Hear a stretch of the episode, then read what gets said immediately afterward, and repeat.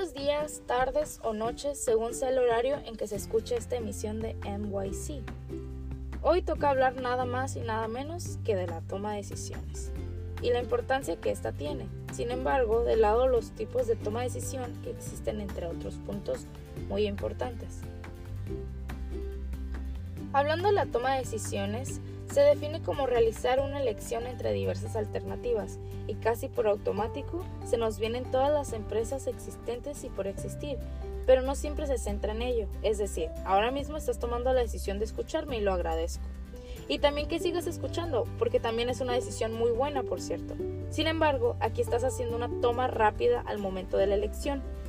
Esta viene siendo una toma de decisión individual, pero también las existen en unanimidad, donde es plural y todos están de acuerdo con la decisión que está tomando.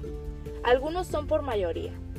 Se cuentan más del 50% de los participantes, algunas por pluralidad, donde el bloque más grande del grupo toma la decisión y por último, la dictadura. Aquí una sola persona es quien decide.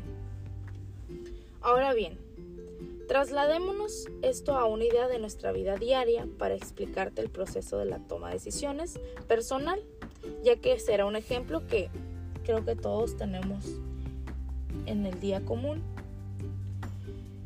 La mayoría es, nos gusta comprar ropa y cuando la compramos decidimos invertir nuestro dinero en una prenda, pero no cualquier prenda. Debe de gustarte y satisfacer una necesidad por gusto, por moda o porque simplemente quieres esa chamarra de cuero para verte más, no sé, atractivo. En fin, llegamos a la tienda, vemos miles de prendas, pero te acercas a una, la cual llama tu atención y de repente estás en la caja. Pero espera, ¿cómo llegaste ahí? Con esa chamarra de cuero. Déjate explico. Según el modelo de Robbins, al tomar una decisión hacemos uso de siete pasos. El primero es identificar el problema. En este caso tienes frío el segundo es identificar los criterios de decisión. Aquí pensamos por un momento qué aspectos son relevantes. Es decir, buscas, buscas algo que te mantenga caliente, se vea bien, combine y te quede perfecto. Ahora bien, el paso 3 es decidir la importancia que tiene cada uno de los puntos anteriores. ¿Qué es más importante que luzca bien o que te mantenga caliente? En el cuarto paso, analizamos tus alternativas, es decir, que puedes elegir un chaleco, una chamarra o un suéter. El quinto paso se viene lo bueno, analizar rápidamente cuál es la mejor opción, es decir, el chaleco te calienta, pero te da frío en los brazos y quizás no es tu color favorito. El suéter es abrigador, pero no es tu estilo. Y por último, la chamarra. Es buena, te gusta, aunque el precio es más elevado, en la etapa 6 se elige la mejor alternativa, la chamarra de cuero. Y en el 7 ya estás en caja pagando, haciendo efectiva dicha alternativa.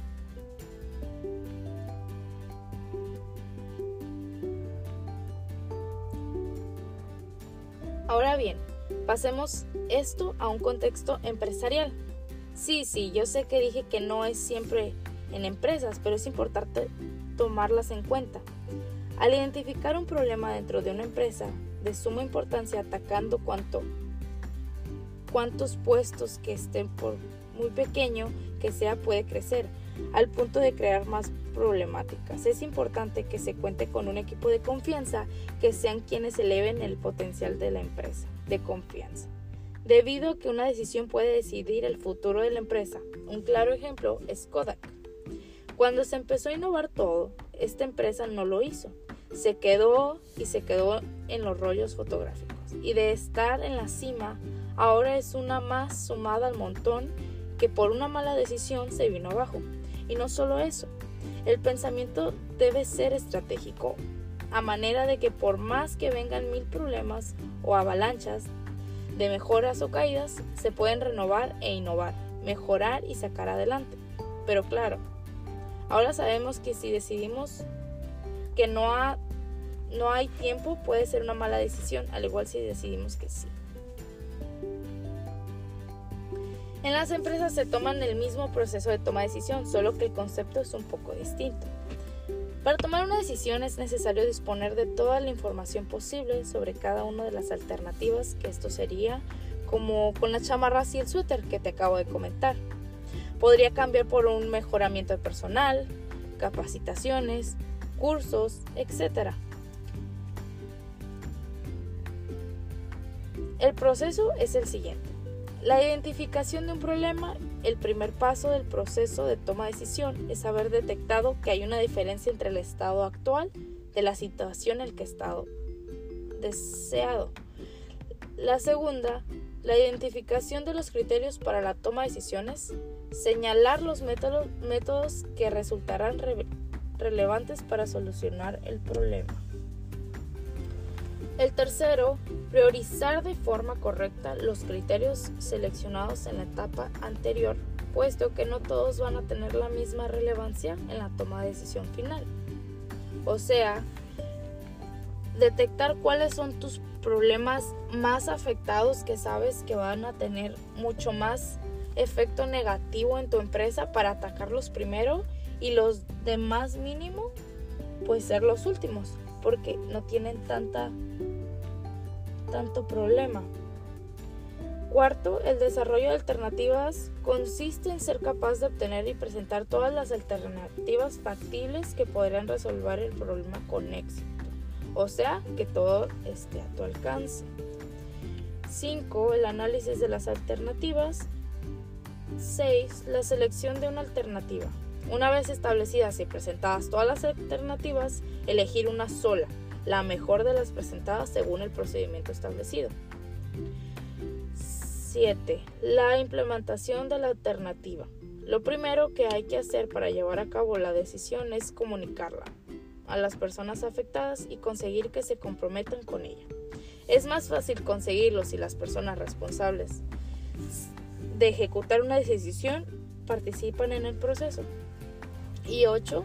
La evaluación de la efectividad de la decisión. El objetivo es destacar los aspectos de la realidad más importantes para el análisis y gracias al modelo lograr una mejor comprensión y descripción de esa realidad que representa.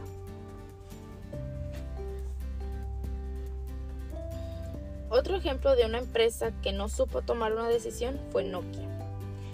La compañía de telefonía fue la clara dominante del mercado en, en los años 90 y consiguió hacer de los teléfonos móviles un dispositivo para todo el mundo, alejándolo de la imagen elitista que tenían estos productos gracias a la una combinación de calidad y buen precio.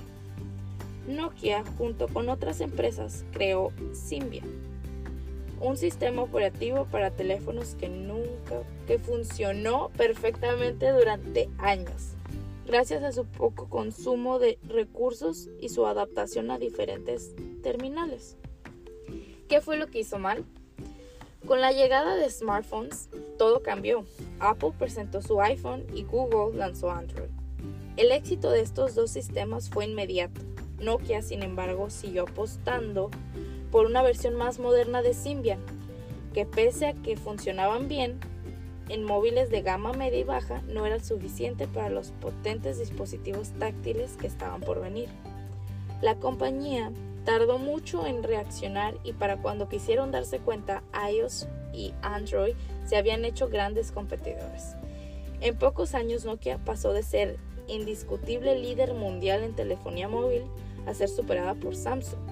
En abril del 2012, Samsung supera a Nokia como líder mundial en telefonía móvil por primera vez en 14 años, al vender 88 millones de unidades.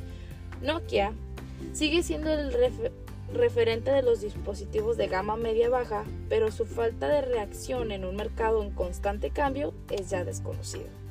Pero como ha habido malas decisiones, han habido empresas que por su buena toma de decisión se han vuelto empresas multimillonarias y bien posicionadas en el, el mercado como lo es Amazon.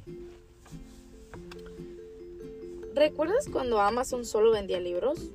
El sitio de Retail Online abrió su negocio en 1995, durante las primeras épocas de Internet.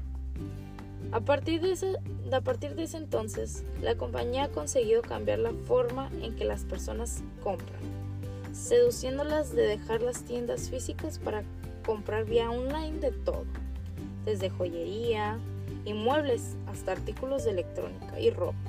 Gracias a sus avanzados sistemas de métricas de consumo y una eficiente red que entrega los productos rápido y con precio bajo. Otra empresa es Nintendo no solo los fans de la tecnología y los adolescentes aman los videojuegos. Esa fue la idea detrás de Nintendo Wii. Un producto lanzado en 2006 para expandir el gaming hacia los no jugadores. Su línea de productos se compone de juegos simples y de una consola accesible.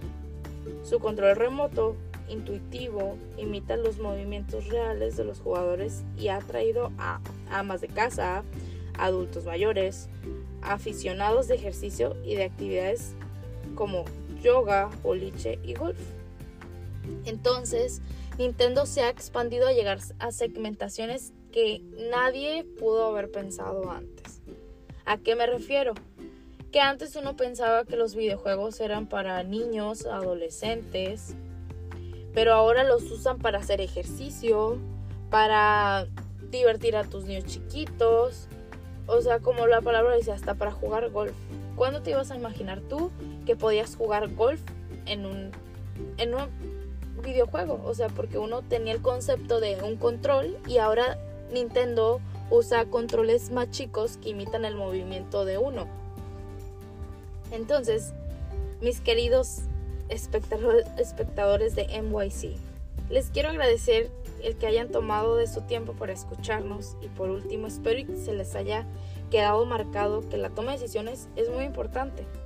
Es uno de los retos más complejos para los que nos enfrentamos todos y de ellas depende una gran medida de nuestro desarrollo y nuestra felicidad, al igual que en decisiones laborales como ya se mencionó.